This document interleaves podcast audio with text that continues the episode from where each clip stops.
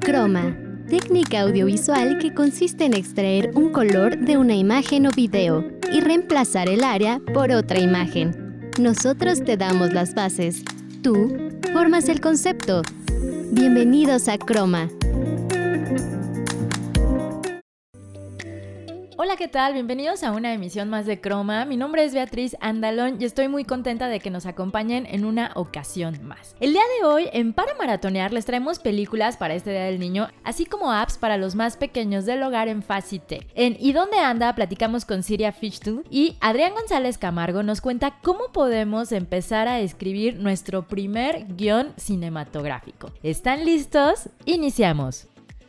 Hoy quiero contarles un poco sobre aquellas consolas de videojuegos retro que han regresado para animar ese niño que llevamos por dentro. Antes de esto quiero contarles algunos beneficios que tiene el jugar videojuegos. Un estudio de la Universidad de Iowa en Estados Unidos indica que jugar videojuegos por lo menos dos horas a la semana puede ralentizar el envejecimiento del cerebro, pues este se ejercita como los músculos del cuerpo y al desafiarlo a hacer diversas tareas, lo estamos ayudando a reducir un poco su desgaste y otras enfermedades mentales que tienen mucho que ver con el envejecimiento. Algunos de los beneficios, ya llamándolos como un poco más de manera directa, es que favorecen la memoria y la adquisición de nuevas habilidades. ¿Qué es esto? A través de los videojuegos podemos favorecer la coordinación visual y manual, además de la adquisición de manuales. Tiene que estar muy conectado el cómo manejamos obviamente nuestras manitas en el control con la mirada o con lo que estamos viendo en la pantalla. Trabajar la habilidad espacial, la profundidad que tienen algunos videojuegos estimula la percepción tridimensional. Por ejemplo, FIFA. ¿Hacia dónde debo de lanzar el balón? ¿Dónde están mis jugadores? El lugar correcto y todo esto tiene mucho que ver con la habilidad espacial. Vamos a la primera nota de esta tarde y continuamos con más. Para maratonear. ¿No has escuchado la frase que todos tenemos un niño interior? Por eso te traigo películas perfectas para ver con niños o simplemente para recordar tu infancia. Sin más, la primera película es Matilda. Estrenada en 1996, nos cuenta la historia de Matilda, una niña muy inteligente que desde muy pequeña es bastante independiente. Claramente es muy diferente a su propia familia, pero su aventura comienza cuando inicia a ir a la escuela empieza a tener amigos y personas que realmente se preocupan por ella. Poco a poco, ella se va dando cuenta que posee algo único. Se le podrían llamar poderes de telequinesis. Esta película me encanta y no quería perder la oportunidad de recordarla. Después te presentamos Querida, encogí a los niños. Déjame decirte que la trama es bastante divertida. Una película de 1989 en donde se nos habla de Wayne, un científico que en busca de crear un rayo capaz de encoger objetos, por accidente sus hijos y los de sus vecinos terminan del tamaño de una hormiga. En la película podemos ver la aventura de los niños intentando regresar a su tamaño original. Este filme es otro clásico familiar que no te puedes perder. Pero si lo tuyo, lo tuyo son las películas animadas, te presentamos Ratatouille, un filme del 2007. Y es que nos habla de Remy, un roedor que le encanta cocinar. Cuando llega a París conoce a Linguini, un chico que al parecer no es bueno en nada, hasta que Remy lo ayuda y juntos vuelven a darle un toque especial a uno de los restaurantes más conocidos hasta antes de que falleciera el dueño original. Ahora ya conoces tres películas perfectas para maratonear en este fin de semana. Para Croma, Laura Castro.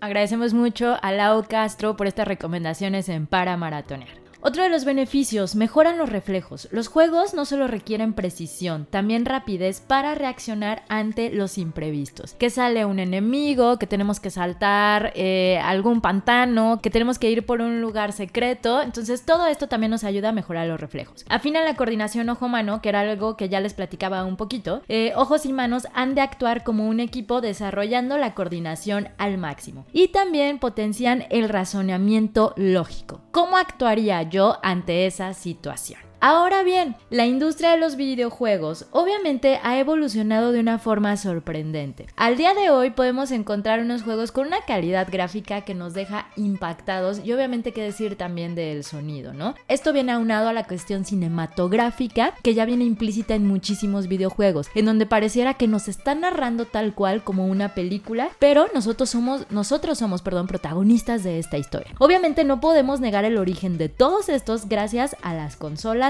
retro. Lo que debemos de reconocerle a este tipo de consolas es su sencillez, que podríamos decir que lo único que se tiene que hacer es conectar y jugar. Hoy en día les platico sobre algunas consolas que podemos adquirir hoy por hoy. Vamos a nuestra segunda nota de esta tarde y les continúo contando sobre esto. Recuerda que estás escuchando Chroma.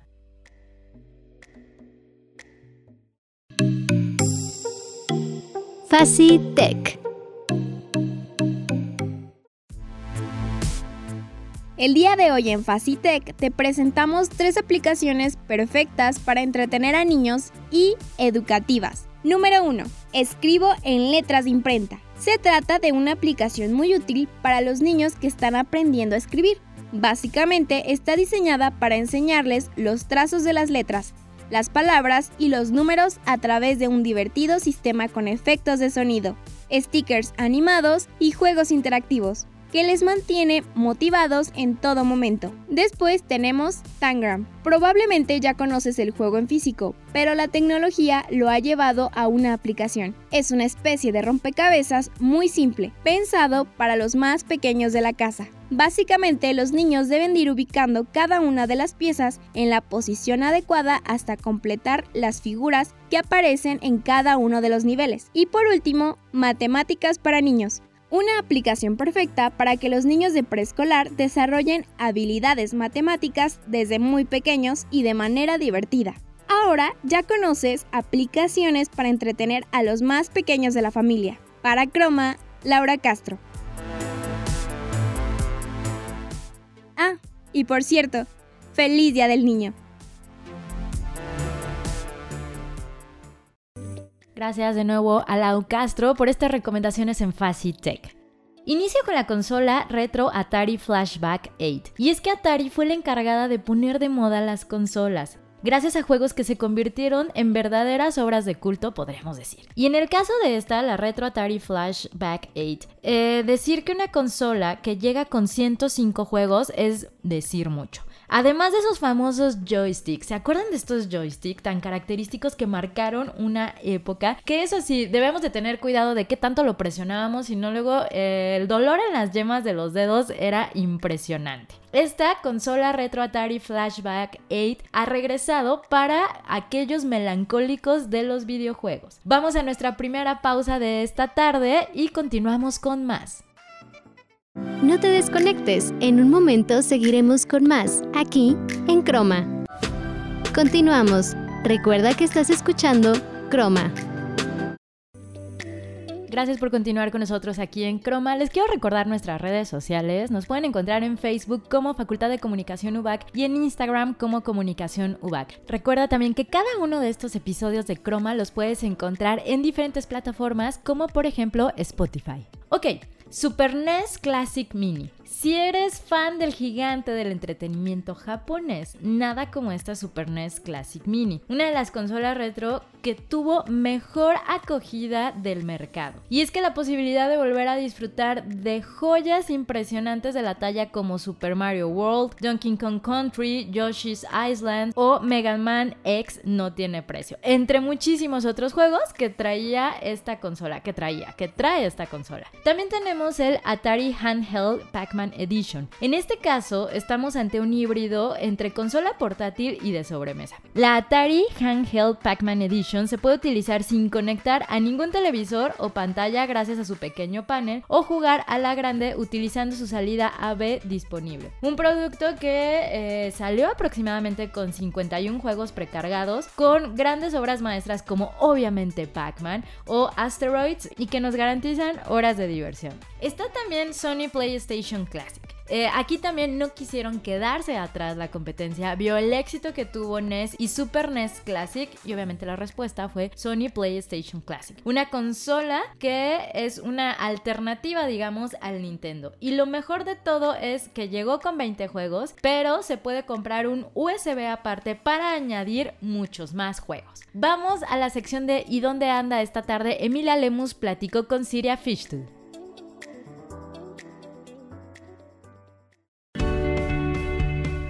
¿Y dónde anda? Hola, bienvenidos a todos los que nos están escuchando el día de hoy. Mi nombre es Emilia Lemus y nos encontramos con Siria Fischtel. Ella es periodista intercultural. Y bueno, Siria, muchísimas gracias por permitirnos hacerte esta entrevista. Gracias por estar aquí el día de hoy. ¿Y cómo te encuentras? Me encuentro muy bien y muy feliz. Te agradezco a ti, Emilia, por haberme contactado. Me siento muy, muy honrada y pues vamos a platicar. Me gustaría comenzar que nos cuentes un poco cómo ha sido tu experiencia fuera de la facultad, qué es lo que has hecho. Mi experiencia fuera de la facultad ha sido más en el ámbito sociocultural. Me he dedicado más al manejo de proyectos culturales en organizaciones sin fines de lucro y siempre ha estado el aspecto de, del periodismo ahí, ¿no? ¿Y actualmente qué es lo que estás haciendo? Actualmente abrí un nuevo proyecto que se llama Interculturalias, que justamente es un espacio en el que en alemán, inglés y español hablamos sobre diferentes aspectos de la cultura y lo trato de hacer desde la metodología Agiles, de Agiles Management, que justamente nos permite ser flexibles, adaptarnos a los tiempos este, nuevos, pero siempre con, el aspecto cultural, porque no se trata, eh, justamente como lo dices, la interculturalidad, no se trata de que hay unas culturas mejores que otras, sino todos convivimos, ¿no? Entre todas esas culturas y justamente hay que reconocerlas. Uno de los servicios que brindamos es que soy coach intercultural y eso significa justamente que ayudo a, personas a cambiar de perspectiva o por ejemplo que quieren algún proyecto, personas eh, migrantes, actualmente vivo en Berlín, entonces personas que vienen de Latinoamérica y quieren hacer su vida aquí en Alemania, pero no saben por dónde empezar o que quieren poner un negocio, pero no saben cómo qué paso seguir. O personas que ya se encuentran, no sé, en sus 40 años y no han sido felices con su carrera y quieren cambiar, ¿no? Pero no saben por dónde empezar. Entonces, gracias a diferentes técnicas que he aprendido a lo largo de los años y por experiencia propia también lo puedo decir, este, es que, que les ayudo como apoyo. Wow, la verdad suena bastante interesante. Creo que es muy importante hacer como esta mezcla de culturas y saber, como dices, que no una es más importante que la otra, sino saberlas complementar y ver cómo funcionan mejor juntas y también esta parte apoyar a las personas como en estos procesos de cambio que muchas veces son pues difíciles realmente y más en estos tiempos pues que no sabemos muy bien qué va a pasar. Y a lo largo como de toda tu carrera y toda la experiencia que has tenido, ¿cuáles consideras que han sido tus mayores logros? Creo que el aprender de mis errores. Bueno, he tenido varios logros, o sea, eh, el título, fui la segunda en titularme de, mi generación de Ciencias de la Comunicación en la UBAC. Y después me fui a Jalapa a estudiar antropología lingüística, entonces mi segundo logro es eh, justamente que tengo el, el título de antropóloga lingüista Ahí trabajamos mucho lo que es este, comunicación y recopilación de historias orales eh, con grupos nahuas de, de, la región de ahí de Veracruz. Entonces fue un trabajo muy bonito y después creo que venirme a Alemania y sobrevivir ha sido como que el, tercer gran logro, pero mis logros académicos, o sea, sí son los títulos, e, es, importante, pero eh, más que nada este, los proyectos. Otro, otro logro que siempre se me olvida porque lo tengo como muy a la mano, que abrió una organización en México. Este proyecto se llama Iniciativas Internacionales para la Cooperación, IIC, México. Tenemos oficinas en, Querétaro, en México, en Bulgaria y en España. Y justamente era con el afán de ayudar a, a chicos, a jóvenes como, como tú y como muchos, a alcanzar sus sueños. ¿Y eso qué quiere decir? Que sus sueños era como viajar por el mundo o era comunicarse o tener un proyecto y que alguien los apoyara. Para eso era la, la organización, ¿no? Ya por último, si pudieras darnos algún consejo para aquellos que quieren estudiar ciencias de la comunicación. Mi consejo es, pregunten, pregunten, pregunten. Critiquen, critiquen, critiquen, argumenten, argumenten, argumenten. necesitamos periodistas en el mundo, no solo en México, que lean, que argumenten, que critiquen, pero que critiquen con justamente con esta posibilidad de, ver las perspectivas que puede ser, ¿no? O sea, el, el, ejemplo yo creo que todos tenemos desde está pasando un hecho, pero del mismo hecho puedes contarlo de 5, 6, 7, 10 formas. Entonces, como periodista debes de tener esa perspicacia, esa habilidad de poder hacer de un acto, como es un encuentro, como es una situación en la calle, de cinco o seis formas poderlo describir. Bueno, Siria, muchísimas gracias por permitirnos hacerte esta entrevista. Con esto acabamos. Sabes que siempre vas a tener las puertas abiertas aquí en la facultad y muchísimas gracias a todos los que nos están escuchando. Muchísimas gracias, Emilia. Y sí, vamos a hacer algo. Claro que sí, muchísimas gracias. Agradecemos muchísimo a Siria Fishtut por darse el tiempo para contestar esta entrevista. Siria, te mando un abrazo tototote y espero verte muy pronto. Y también agradecemos a Emilia Lemus por haberla realizado. El Sega Genesis Igual si eres más fan de Sonic que de Mario, en este caso, entonces esta será la mejor aliada. Una consola que nos sorprendió por varios motivos. Para empezar, llegó con dos mandos oficiales de la Sega Mega Drive, además que nada más y nada menos que 81 juegos precargados. Y por último, NES Classic Mini. Al igual que la Super NES Classic Mini, es indispensable para los fans. Este es otro modelo que no debe de faltar en el hogar ni en la colección. Un modelo con un diseño y funcionalidad que totalmente nos transporta a los años 80. Vamos a nuestra segunda pausa de esta tarde y continuamos con más.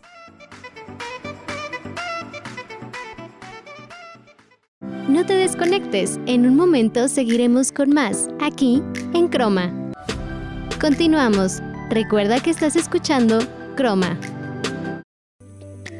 Gracias por continuar aquí en Croma y el día de hoy en Los Especialistas Hablan se encuentra con nosotros Adrián González Camargo. Él es profesor de la licenciatura de Arte y Producción Cinematográfica de aquí de la UBAC. Adrián, muchísimas gracias por estar con nosotros esta tarde. Hola Betty, gracias a ti y saludos a todas las personas que nos están escuchando. Adrián, me gustaría platicar contigo. ¿Cómo iniciar a plasmar esas ideas que tenemos para hacer un guion cinematográfico?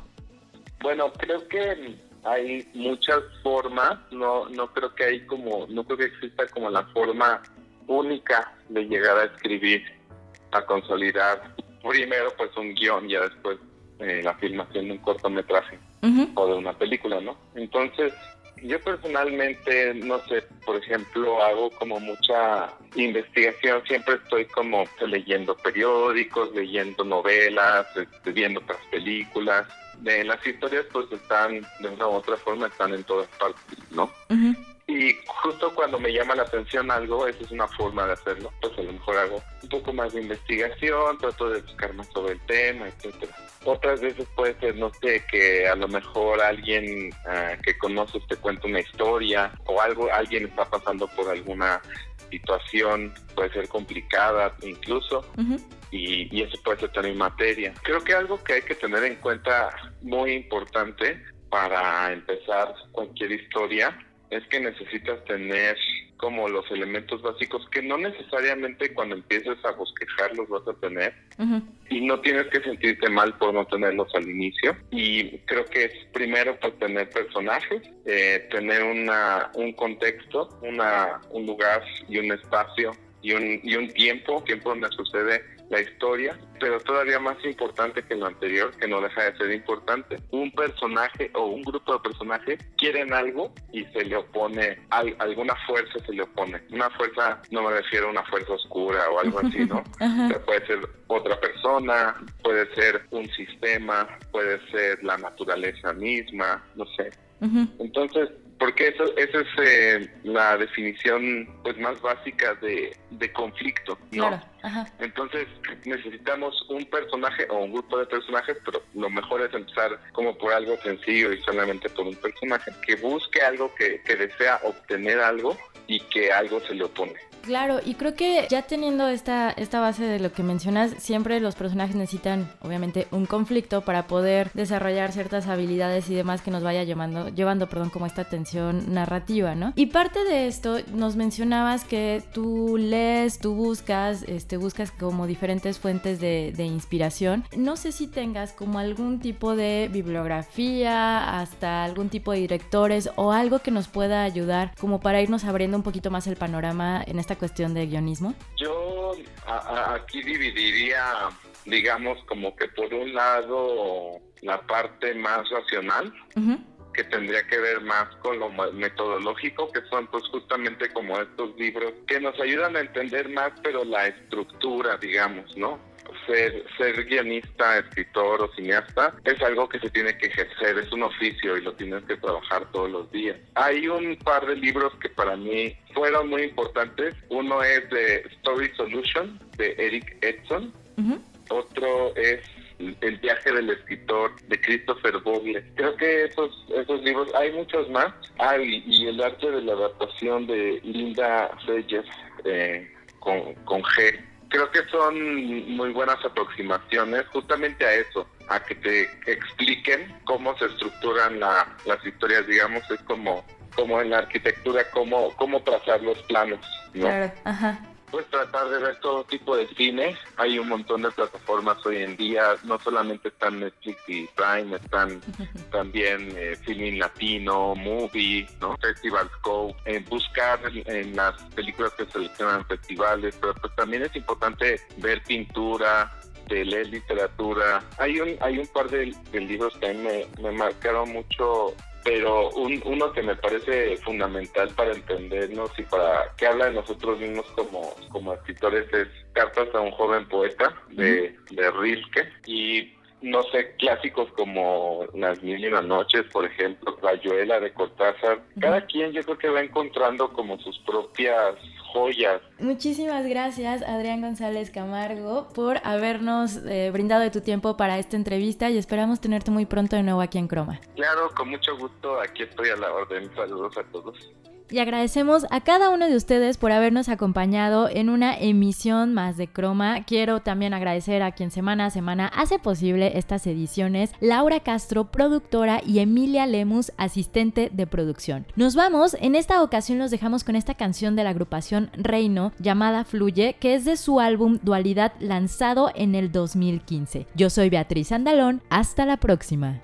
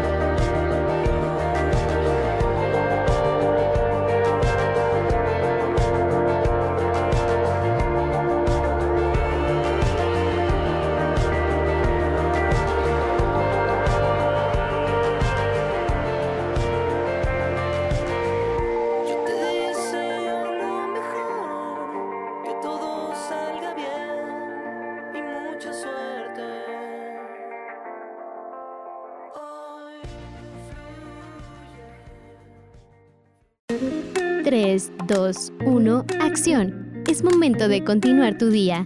Te esperamos la siguiente semana aquí, en Croma.